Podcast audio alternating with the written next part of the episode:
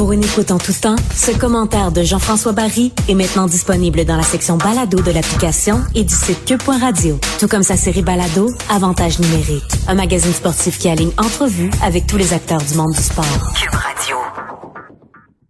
C'est l'heure de la chronique politique avec Gilles Barry. Bonjour Gilles.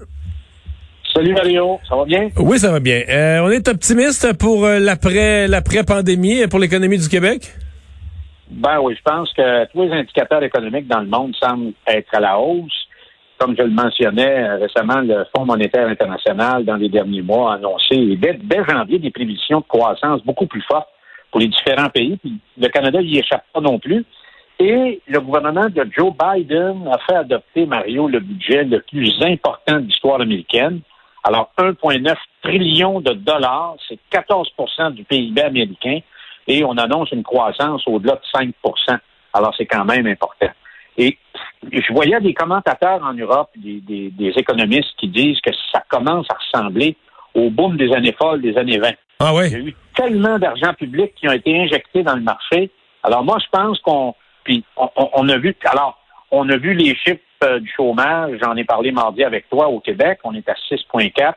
Euh, la province la plus performante au Canada. La semaine prochaine, le budget euh, de M. Girard, donc on va avoir certainement des choses. Mais moi, je pense que face à ça, Mario, le Québec va frapper un mur.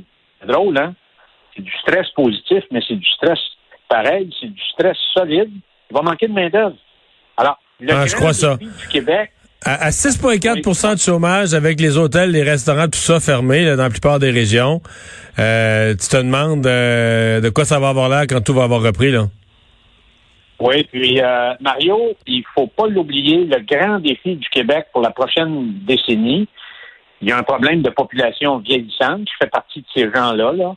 Alors, puis moi, je pense pas qu'on va trouver la solution structurante à notre manque de main-d'œuvre strictement par plus d'immigrants.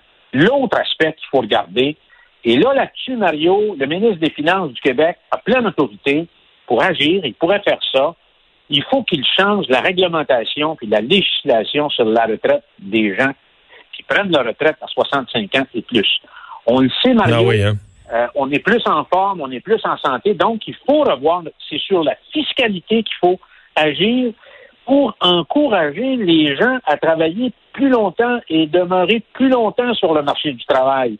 Alors, si, si, si on ne change pas nos règles fiscales, les gens vont préférer les pantoufles à, euh, à se faire chier à payer 52% d'impôts euh, gouvernement du Québec pour le gouvernement d'Ottawa. Alors, il y a un million de personnes, Mario, dans les huit prochaines années au Québec qui arriveront à 65 ans.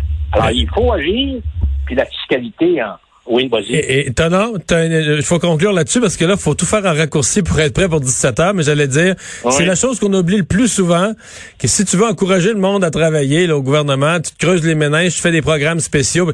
Mais une chose simple à faire, enlève-leur pas la moitié de leur paye quand